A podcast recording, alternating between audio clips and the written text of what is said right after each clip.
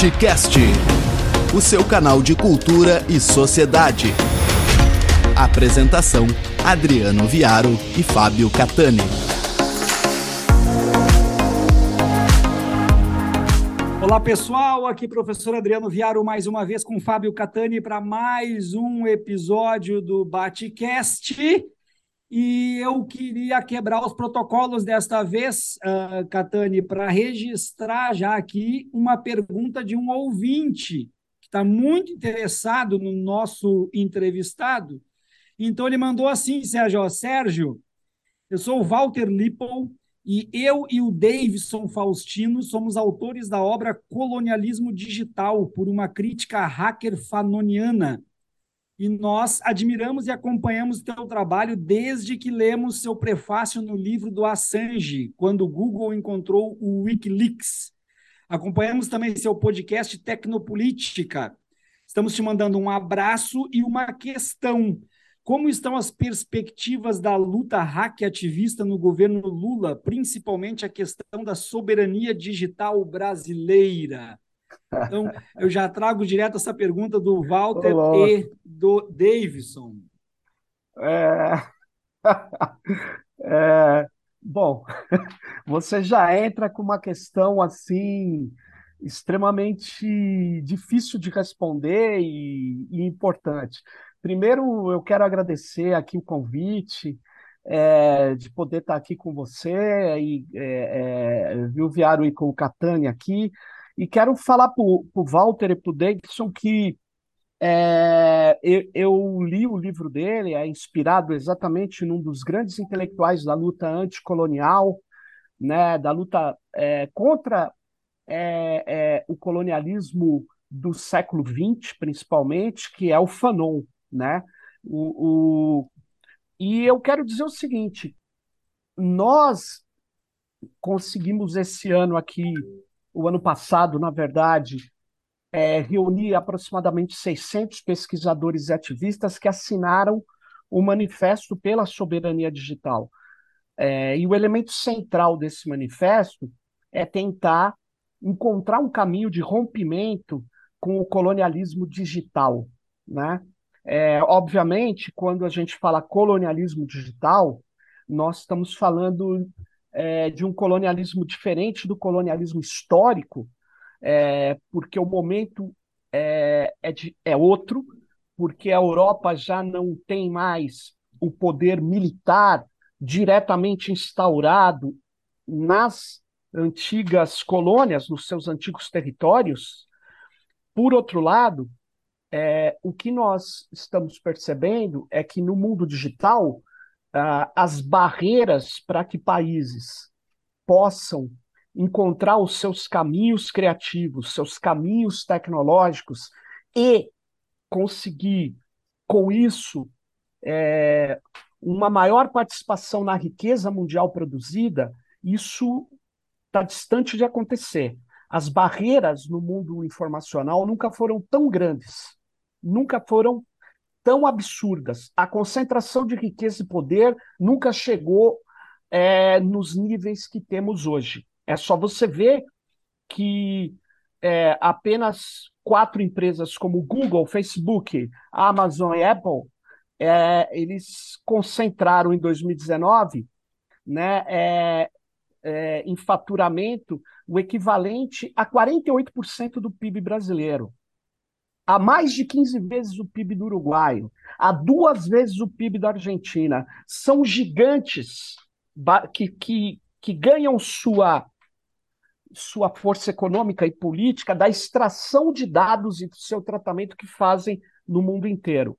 E o curioso é que há um conúbio dessa, dessa capacidade de extrair dados que essas big techs têm com o pensamento neoliberal.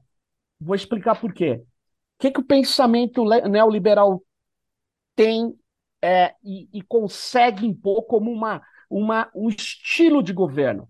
Se você não for neoliberal hoje, nem que seja um pouquinho, você não é sério. Você não é considerado aceitável. Então, toda vez que você vem para o governo, você tem que ter um discurso.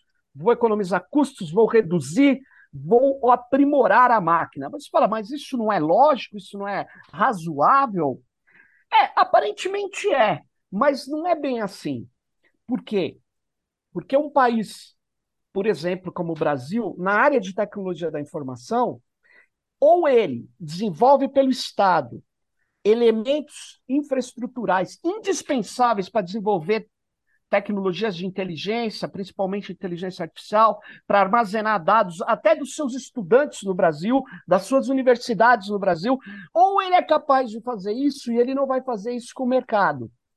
As empresas, as empresas privadas brasileiras na, nessa área, elas estão muito longe de garantir essas infraestruturas vitais.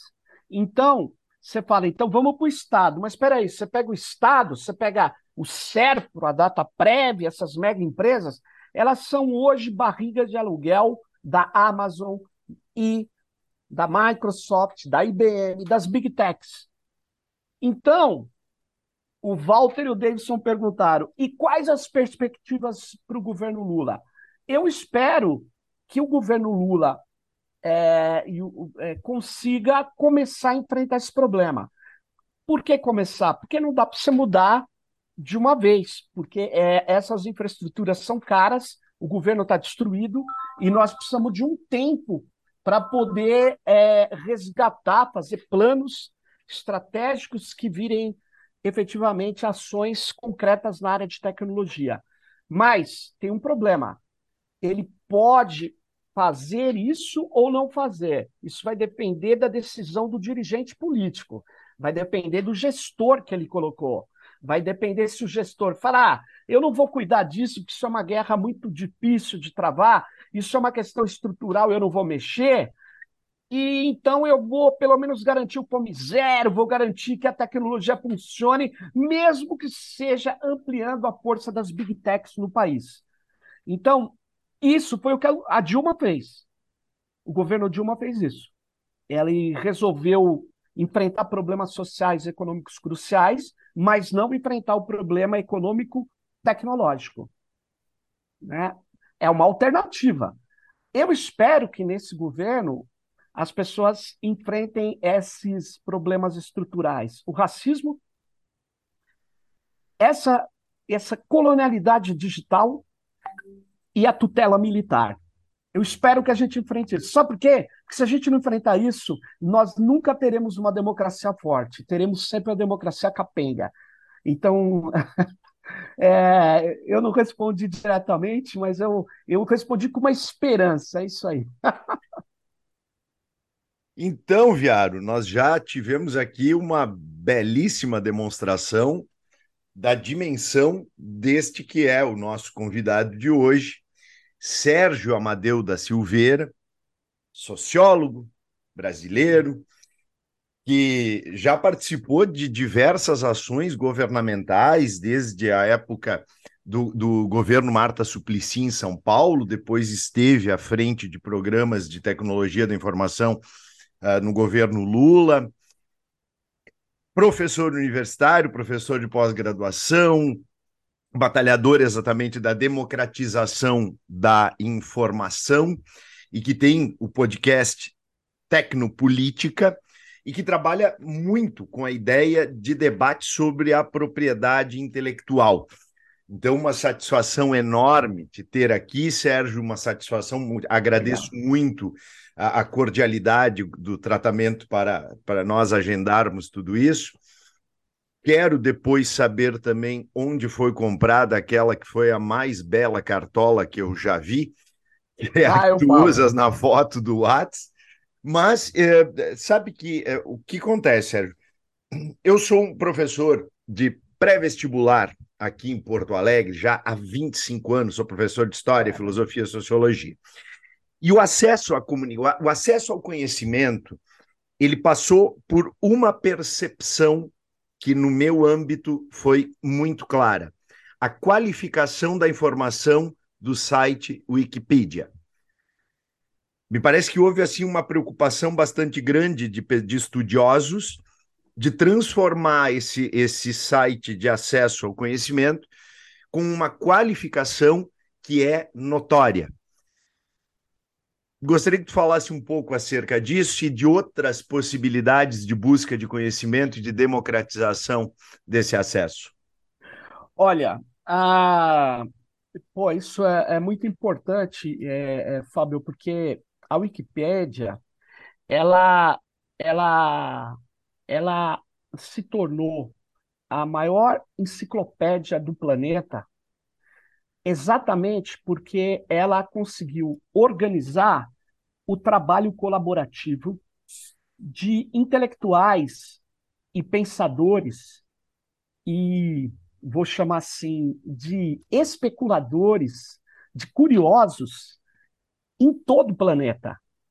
Então, eu me lembro bem que eu, eu, eu sou um dos, é, dos defensores da Wikipedia e, e, e já fiz vários verbetes nela, e, e eu me lembro que uh, uh, muitos professores uh, falavam assim, ah, mas não pode usar a Wikipedia. Eu falava, por que, que não pode? Porque ela não é confiável. Eu falava assim, pô, e a enciclopédia britânica é quando ela ainda era de papel, né?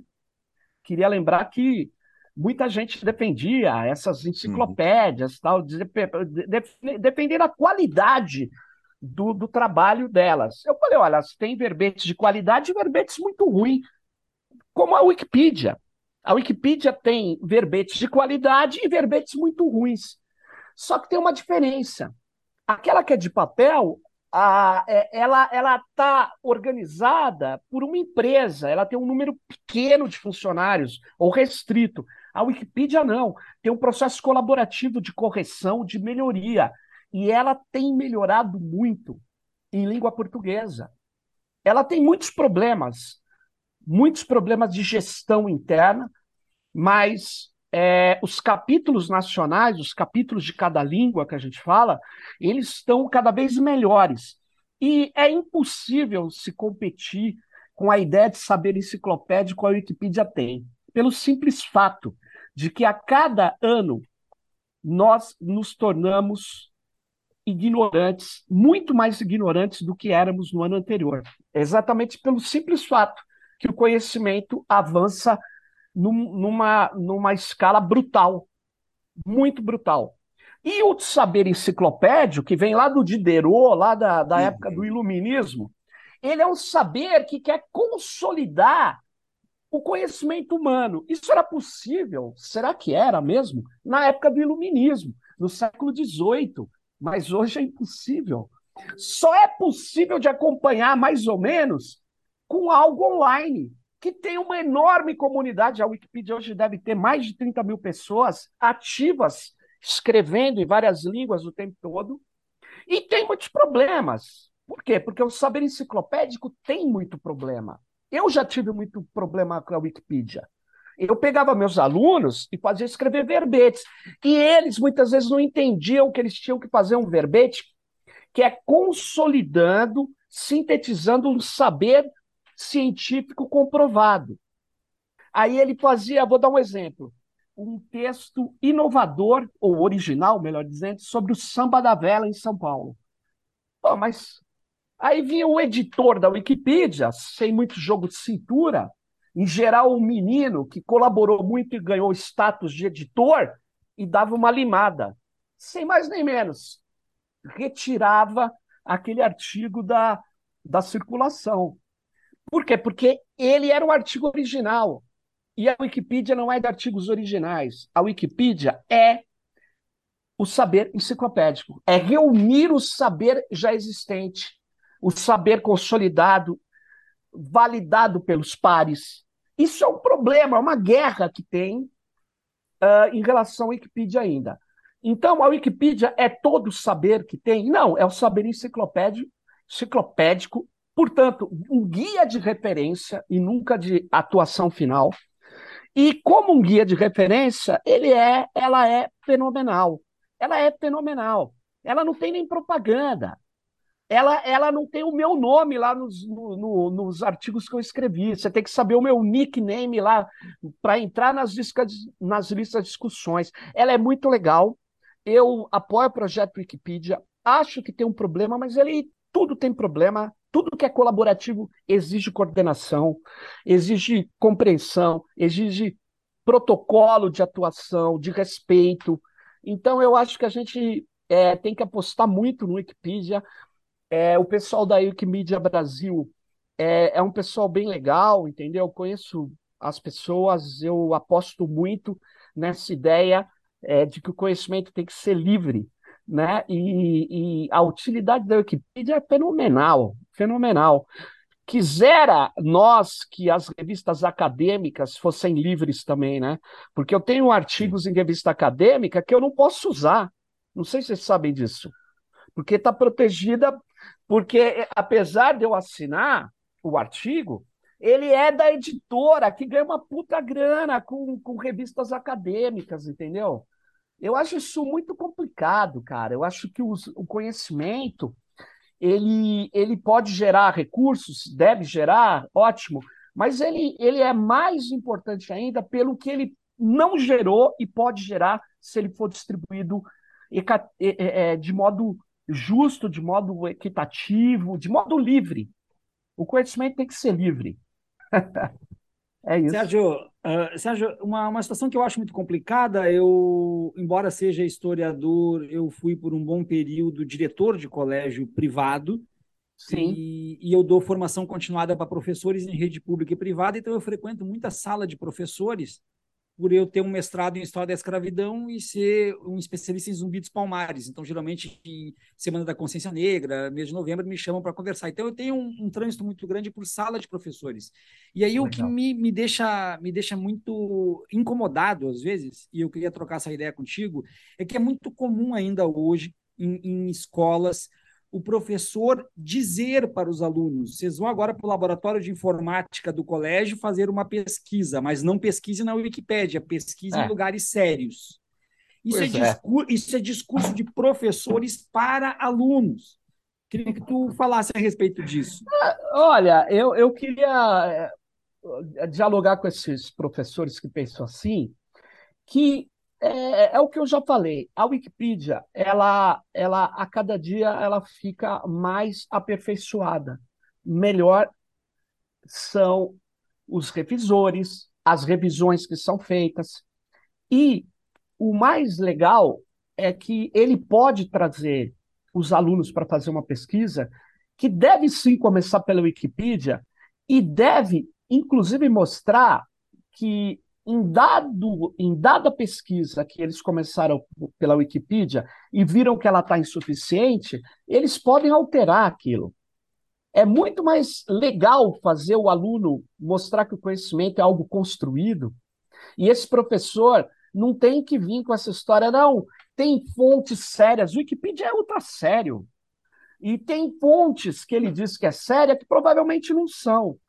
Entende? Eu já vi um monte de manual aí que está cheio de manual, cheio de sistemas de ensino com PowerPoints motivacionais, que estes sim são limitadores, arcaicos, mesmo que tenha lá uma intenção séria, mas são limitados, são limitados. O mais legal do conhecimento é, é vou te dar um exemplo aqui. Ontem eu estava assistindo com os meus filhos no The Last of Us, né?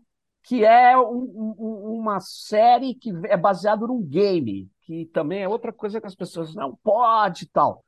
Bom, eu, se eu for impedir meus filhos de jogar game, eu vou romper meu diálogo com eles, entendeu? E eles tiram nota alta, eles estudam, mas eles também jogam games.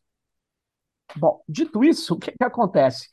Eu, eu contestei a tese da ficção, que é mais ou menos é, um, um, um fungo que domina a pessoa e usa a pessoa já com o cérebro praticamente dominado pelo fungo para o interesse de reprodução daquele fungo. Então é, é, um zumbi novo, porque em geral os filmes de zumbi tem aquelas coisas muito estranhas, tal. Esse tem a teoria do fungo. Eu falei essa teoria tá errada. Virou um debate aqui, Wikipedia, não sei o quê, fontes.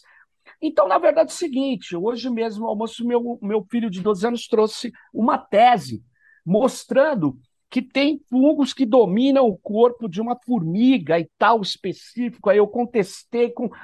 Mas o que, que eu estou querendo dizer com tudo isso? Eles estão indo atrás de conhecimento. Você fala, mas isso é bobagem, não é bobagem. Ele precisa saber o que é um fungo, ele precisa saber como que é um sistema neural, ele precisa estudar, ele me pergunta coisas que estão. Então, na verdade, o conhecimento é um processo construtivo que a gente tem que levar em consideração que a ciência, obviamente, eu não sou cientista da área de biologia, por isso que eu estou dialogando com meus filhos, porque eu, eu não estou usando posição de autoridade, porque eu sou sociólogo. Eu não posso falar para ele, não é isso, porque é isso, porque eu não tenho esse conhecimento, mas nós estamos buscando fontes válidas, algumas delas que nos permitem avançar estão na Wikipedia, só que elas são insuficientes para a minha questão. Então, o que esse professor, provavelmente, que você relata, Viaro, que, que você falou que ele não é ponte confiável, ele está equivocadíssimo. Equivocadíssimo. E quando ele vê que o aluno que foi buscar o conhecimento, ele chega e ainda fala: Olha, eu achei o verbete da Wikipedia é, insuficiente porque faltou isso, isso, isso. Ele pode, inclusive, colaborar com a Wikipedia, mas mais do que isso, ele está ensinando o aluno a ser crítico, a encontrar sim fontes científicas. Por quê? Nós, nós vimos aí na pandemia, né, gente? É, foi difícil, foi difícil. O negacionismo é barra pesada. E se tem uma coisa que não tem na Wikipedia é negacionismo. Então tem que tomar muito cuidado também quando esse professor fala, ah, Wikipedia não, porque a Wikipedia ela enfrenta situações que são muito sérias. Se você chegar na Wikipedia, o Holocausto existiu? Existiu. Está lá o Holocausto. Está lá o Holocausto. Agora, e um tema que é extremamente complicado para uma enciclopédia, que tem também no seu nascimento uma epistemologia positivista, que é, que é problemático. Vou dar um exemplo para você. O que está acontecendo agora no Oriente Médio?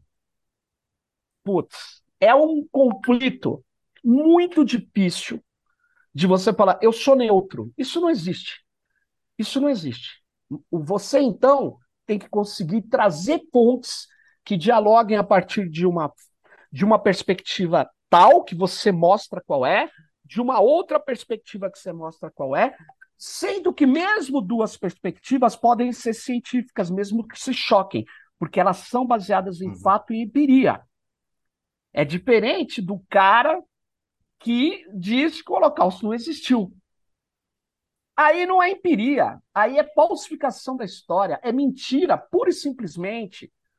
Agora, não é pelo fato de que tem existido o Holocausto que existe uma única interpretação da sua causa, da sua raiz. Da... Então, esse é o problema.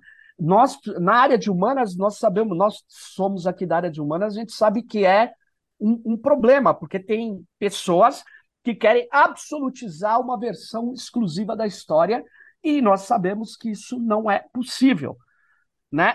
Eu acho que nem nas ciências exatas é possível mais, apesar que, é, em geral, um, um, pesquisador que é muito focado, muito, muito atento, muito profundo numa área, ele, em geral, não tem obrigação de conhecer epistemologia, então ele não. É, ou filosofia da ciência, né?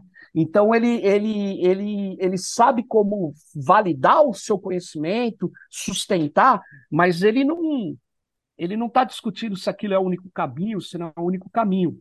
Né? Nós sabemos que não é o único caminho. Nós sabemos que existem discussões, mas que para ser científico tem que ser validada pelos pares. Né? A ciência tem esse problema ou tem essa solução, não sei te responder se é boa, se é ruim, mas o fato é o seguinte: quando o Eduardo Bolsonaro vem falar que não tem aquecimento global, desculpa, quem é o Eduardo Bolsonaro? Quer dizer, um cara interessado é, é, em, em, em negacionismos e que não tem conhecimento para falar efetivamente de mudanças climáticas de longo prazo. Então, eu cientificamente a opinião dele é na verdade, uma opinião de boteco. Não dá para você, você considerar.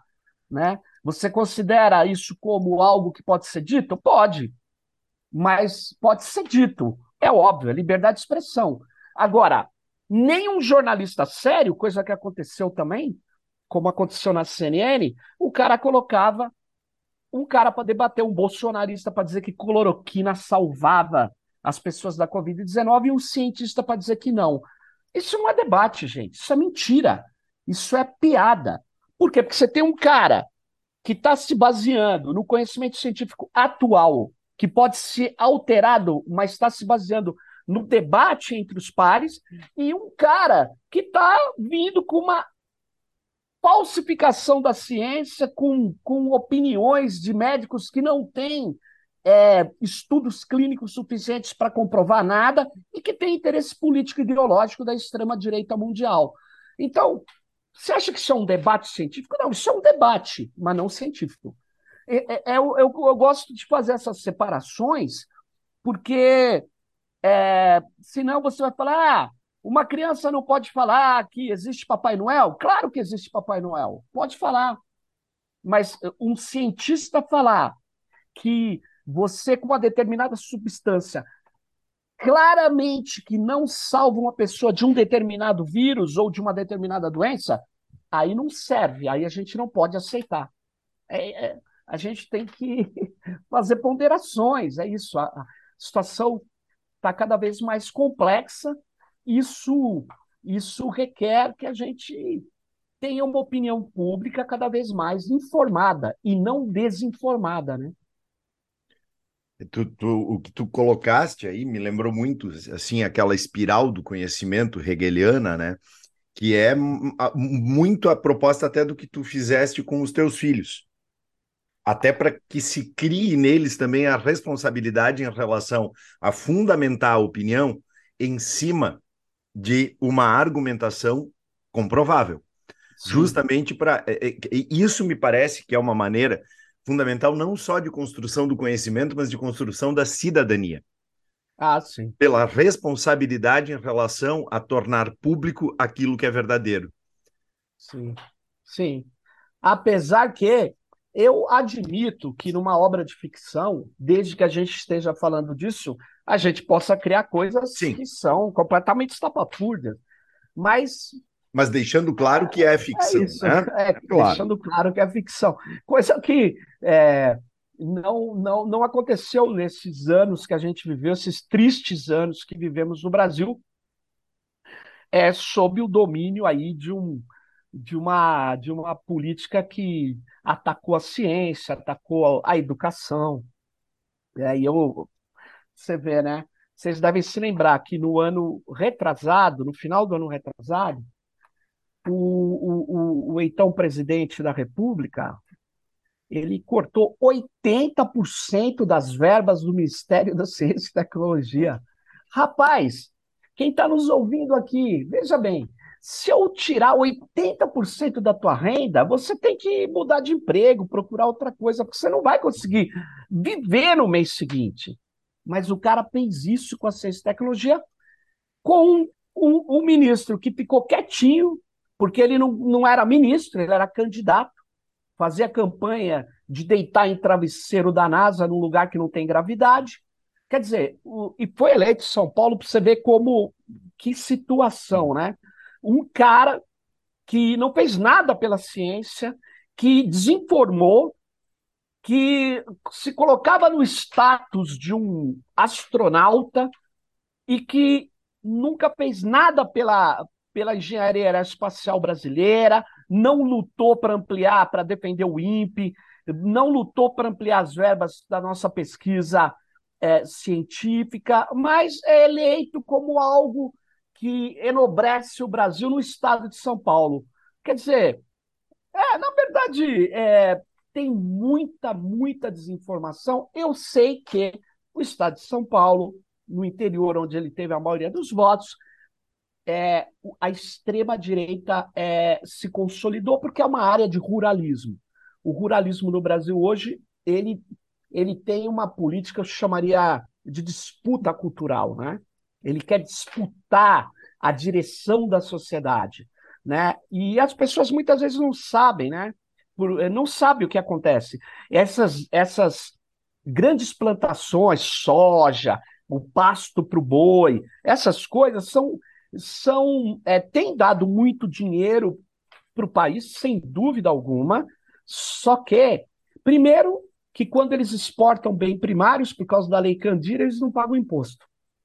Então, se eu for eu e vocês aqui, quem está nos ouvindo, a gente construiu um robô extremamente útil, que tem valor de uso, mas também vai ter valor de troca internacional, nós vamos pagar um mega imposto.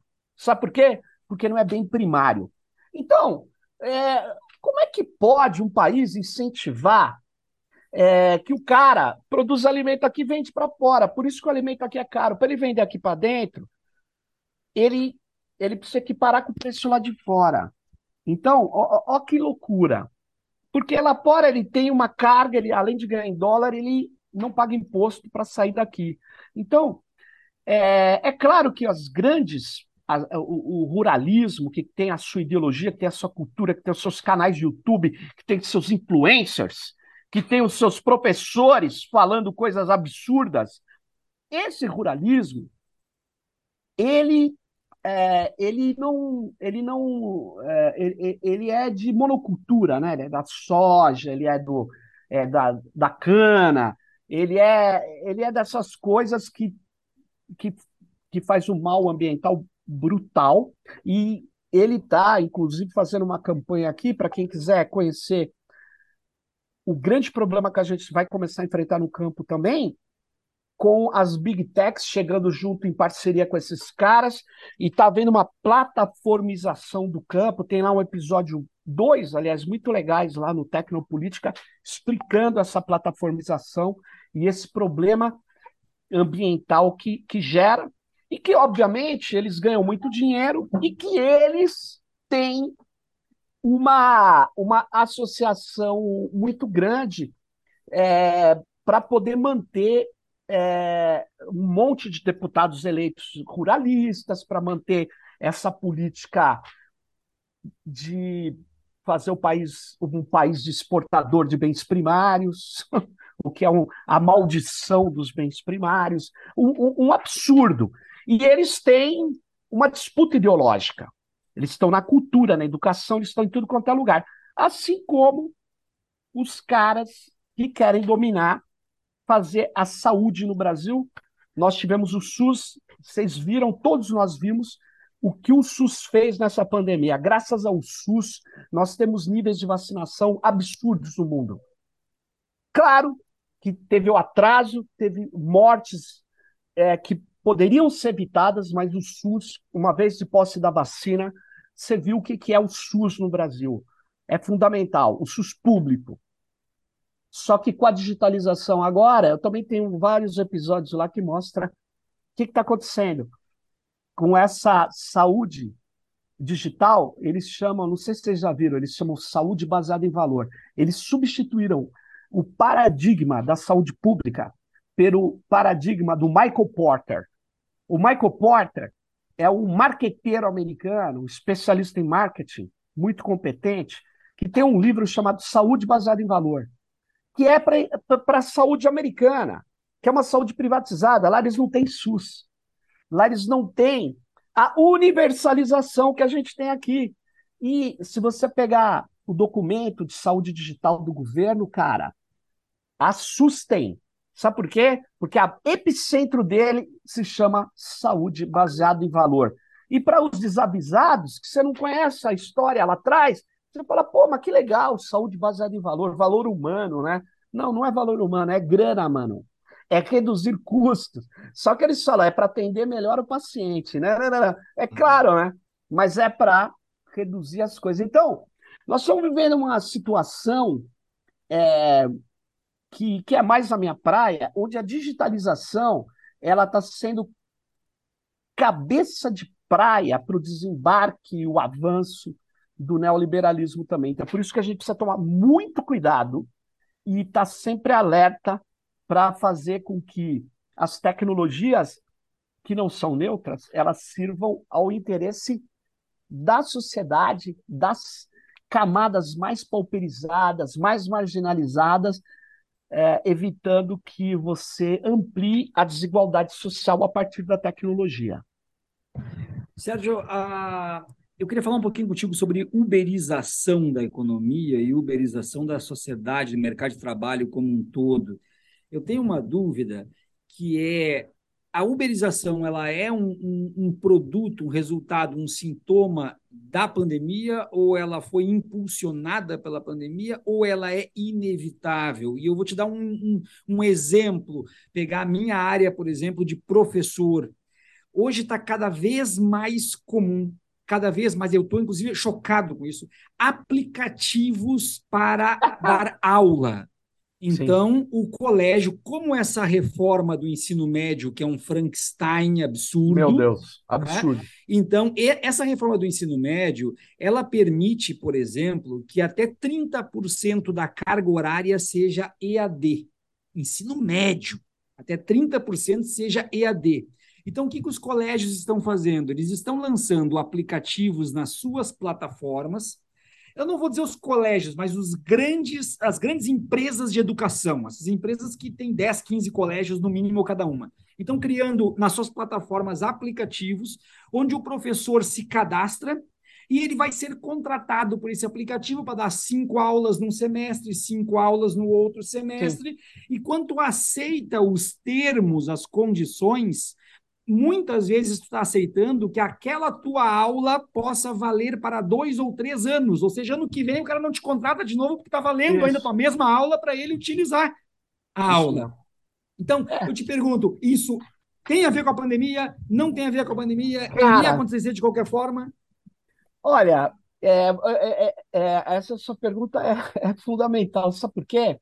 Ela antes eu queria dizer, me remete a uma coisa que acontece lá em Davos, no Fórum Econômico Mundial. Os caras sentam lá, os caras mais ricos do planeta, eles sentam lá e falam assim: olha, uh, na minha empresa não existe mais essa coisa de pagar direitos trabalhistas do jeito que se pagava. Isso aí aumenta muitos custos. Aí o outro fala: exatamente.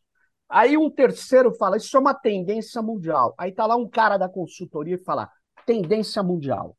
Fica parecendo que é um choque de placas tectônicas, que são coisas naturais que aconteceram, mas não.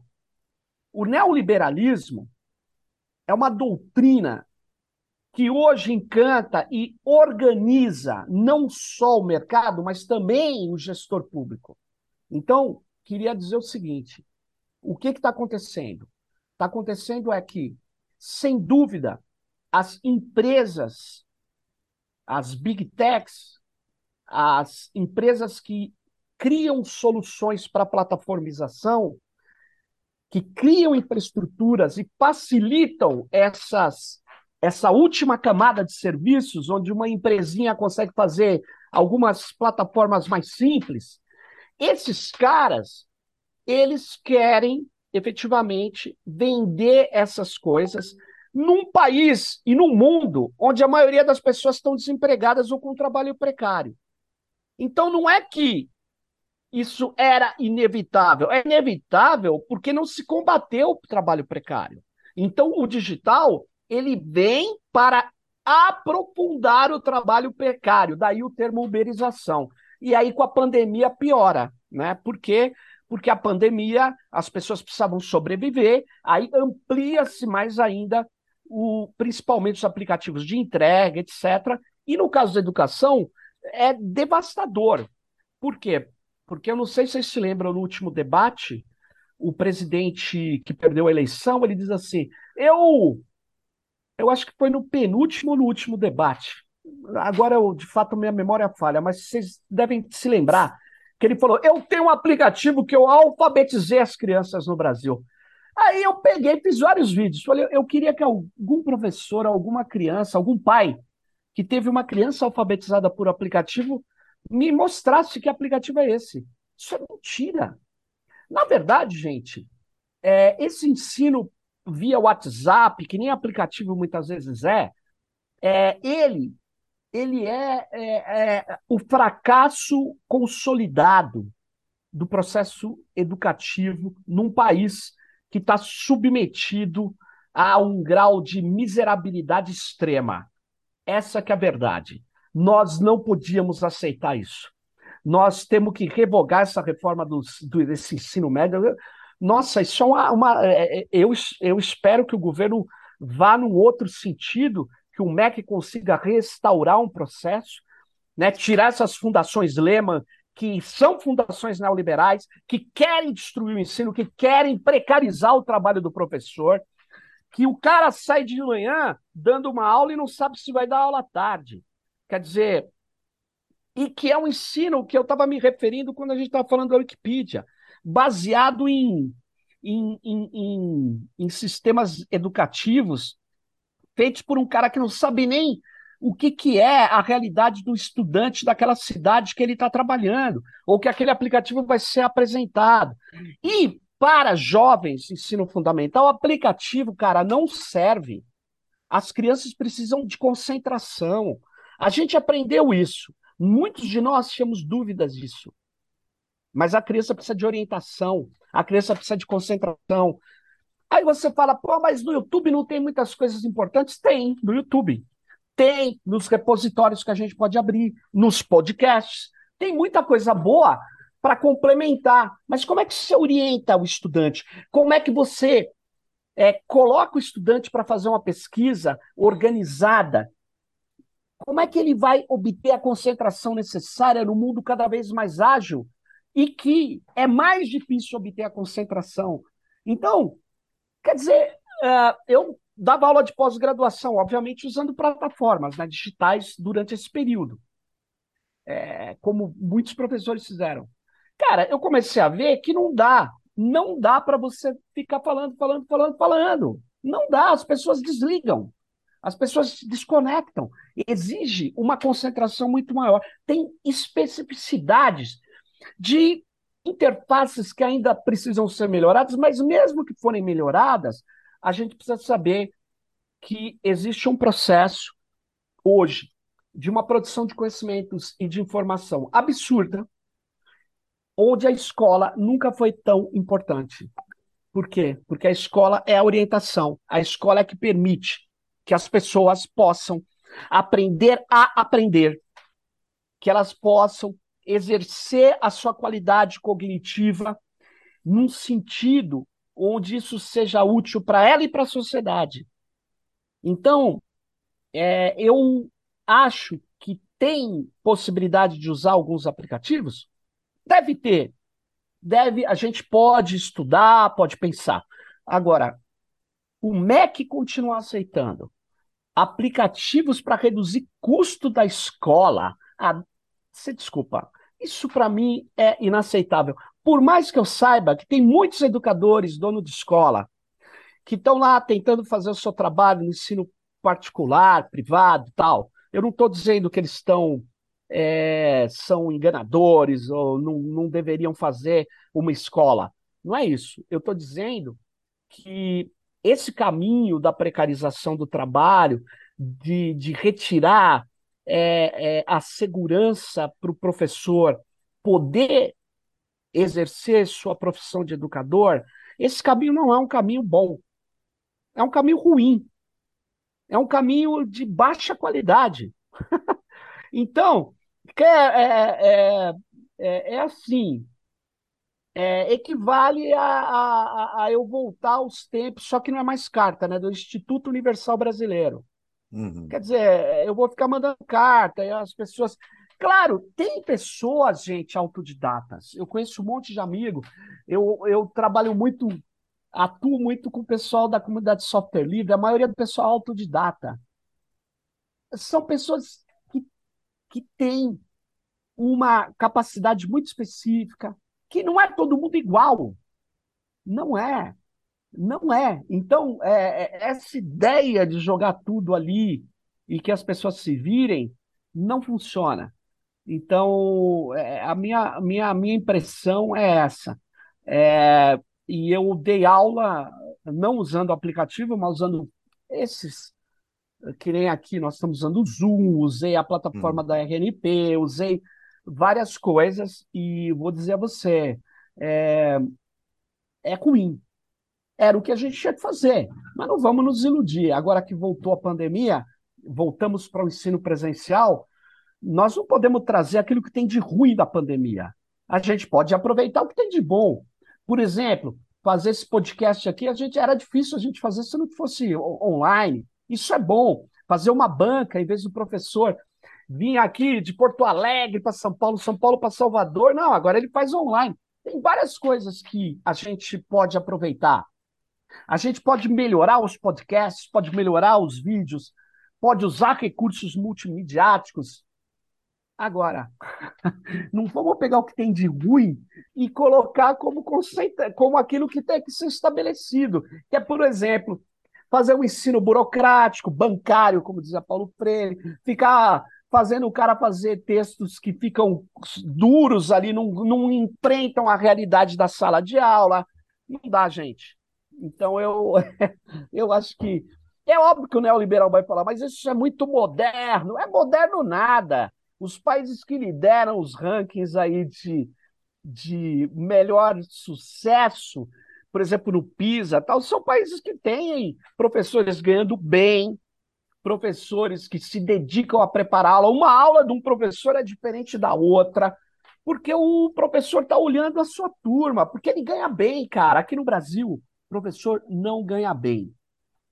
E aí, eu lamento, tem gente que fala, esse, ah, que nem o lema, é, o salário do professor não é o problema da educação do Brasil. Ah, eu tenho um amigo que tem uma escola de software, super, de, e, e, e ele me dizia assim, ele é empresário, né? Ele, ele devia ser a favor do que esses caras falam, mas ele não é. Ele fala assim, cara, se eu contratar um cara bom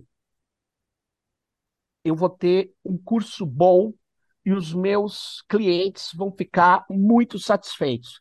Se eu pagar muito pouco, eu só não vou contratar caras bons. Porque ele está falando de coisas que tem pouca gente e tal. Mas isso é evidente que é geral. Se o cara vai ser professor do ensino fundamental 1, se ele pode ser outra coisa, exceto se é aqueles caras que têm muita vocação, tem muita gente assim, eu sei. Mas ele tenta fazer outra coisa, porque os caras pagam muito mal os professores. Nós precisamos resgatar isso. Aliás, eu vou dizer a vocês: esse é um dos maiores problemas da educação do Brasil. Eu não tenho dúvida. Chama-se.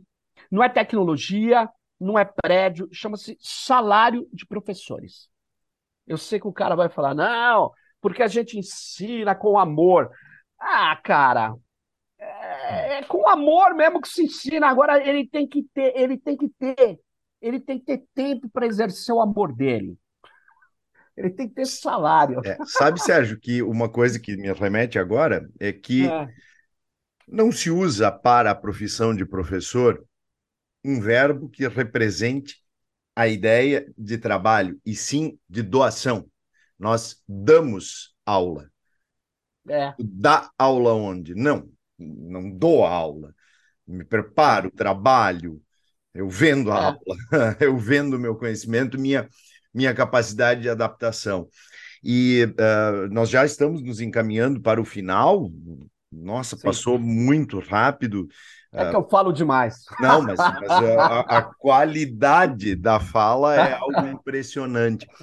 Obrigado. Uh, e, e uma, uma coisa que é interessante é assim: uh, com essa nova, essas novas configurações, inclusive das ondas de, de, de votação, de eleição, me parece que ainda mais essas vertentes neoliberais elas perderam completamente qualquer pudor. Aliás, nunca tiveram, tanto é que uh, estava aqui ao lado do ditador chileno Milton Friedman, lá na ditadura do Pinochet. Claro, Pinochet. Me, me parece que hoje uh, essas grandes forças neoliberais, elas perderam completamente o pudor em escancarar o apoio a políticos autoritários, e é uma tendência Sim. autoritária, né? Sim. É, o, o, o Catani, isso é, acontece já há algum tempo, mas eu digo que na segunda década do século XXI, ali, você, nos Estados Unidos, teve uma revoada de neoliberais, sejam práticos ou teóricos, para o apoio à extrema-direita. Eles romperam com a democracia. Romperam completamente. E, e, eu, você pega até um desses teóricos aí, o Nick Land, que é um líder aí dessa direita alt-right, direita alternativa, que teve um sucesso na eleição do Trump, e que juntou caras da antiga direita conservadora como Bannon, que é o vovô, mas que conseguiu articular grupos neonazistas, grupos que já existiam, Ku Klux Klan, esses caras, mas que tem um algo de novo, que tinha lá o, o, o, o, Infowar, que é algo de novo, o Infowar do, do Alex Jones, que, que, que pôs o trilho da desinformação como estratégia principal dessa extrema direita. Esses caras, eles, eles é, tem o Peter Thiel, fundador do PayPal. O Peter Thiel, ele tem uma frase, foi dita em 2009, numa conferência desses ultraliberais da Cato, que ele, ele dizia assim: a, de, é, a liberdade não convive mais com a democracia. Que liberdade ele está falando? A liberdade de exploração sem fim. Na verdade, o conceito dele de liberdade é muito parecido com o conceito de força bruta. Tem força, aplique-a. Seja livre para aplicá-la. Tem poder econômico, poder político, deve ser ilimitado. Não deve ter amarras a essa liberdade. Agora, a nossa liberdade, a liberdade dos iluministas, é uma liberdade baseada na ideia de relação a minha liberdade, mesmo do liberal, ela vai até a liberdade do outro, dizem os liberais. Mas a liberdade, mesmo para o socialista, é uma relação de força, é social. Não tem uma liberdade à parte. Se eu, a liberdade desses, eles chamam de libertarians, mas eles são mais que os libertários, eles se somaram agora aos fascistas. É a força bruta, que é que contesta a ideia do Weber de três tipos puros de dominação legítima. Né? Porque para o Weber, a dominação legítima, aquela que nós aceitamos, o Weber, que era um intelectual, sociólogo brilhante, mas liberal, ele dizia: tem a carismática, que eu aceito porque eu acredito no carisma do líder, tem a legal burocrática, que é a que fundamenta a democracia, né? a, a que fundamenta a nossa, a nossa existência democrática, e tem também aquela, aquela liberdade que é a liberdade é, tradicional. A liberdade tradicional é aquela que tem várias sociedades respeitam a experiência, a tradição do mais velho, a herança cultural, por isso que o poder está sempre nos anciões. Então, tem um quarto tipo que esses caras criaram, que eu queria dizer a vocês, que é a liberdade do mais forte que o cara chega assim. Estados Unidos faz muito isso, fez muito isso no mundo logo que acabou a Guerra Fria. Vocês devem se lembrar da hum. invasão do Iraque. Sim. A ONU, o Conselho de Segurança falou: não vai invadir. Ele falou assim: eu invado. E aí? Quem foi lá dizer? Não vai invadir, eu dou porrada. Não, não ninguém disse nada. E ninguém boicotou os Estados Unidos. Continuamos comprando é, a porcariada toda e as coisas boas também. A gente continuou tendo. Não teve nada. Por quê? Porque ele falou assim: eu tenho força, você me respeite.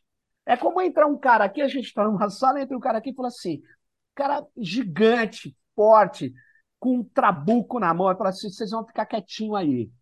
Quer dizer, a, a gente fala: não, não vou ficar, e tum! Aí os outros dois ficam. Por quê? Porque ah, mas isso não é legítimo, mas está sendo legitimado.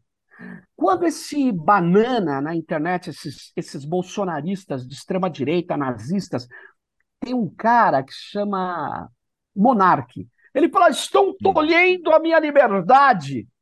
A liberdade, que liberdade? Ele, ele quer a liberdade de depender que venha um bando de caras na frente de um quartel dizer assim: militares, deem um golpe, tomem, destruam a democracia, matem esses caras de esquerda, porque eles falavam isso. Então, olha que loucura. Isso para ele é liberdade de expressão. Isso para mim não é. Isso para mim só está acontecendo porque, sim, tem um poder tutelar no Brasil, que são os militares, que deixava esses caras fazerem esse pronunciamento a favor de um golpe. Porque se eu fosse lá falar, vamos fechar os quartéis, eu tomava porrada. Se eu fizer um acampamento na frente do segundo exército de São Paulo, pedir para acabar a tutela militar, cara, não dura 30 minutos esse acampamento. Não dura. Então, é. O que existe é que essa extrema-direita fez isso. Essa extrema-direita ela é perigosa, ela consolidou, está tentando consolidar uma guerra cultural e uma disputa a favor de valores que são extremamente perigosos e que também é perigoso o contra-ataque, né? Porque tem exageros do outro lado.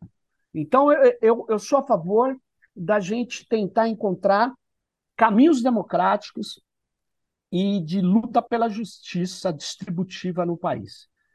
É, eu, eu, eu acho que, sei lá, eu acho que a gente está nesse momento, eu espero que o governo que está é, tá, tá começando agora consiga acertar e que a gente consiga enfrentar, é, começar a enfrentar, né, essas três, vamos dizer assim, situações estruturais nefastas, que é o racismo, que é a dependência e o colonialismo tecnológico, né? E uh, eu acho que é a tutela militar.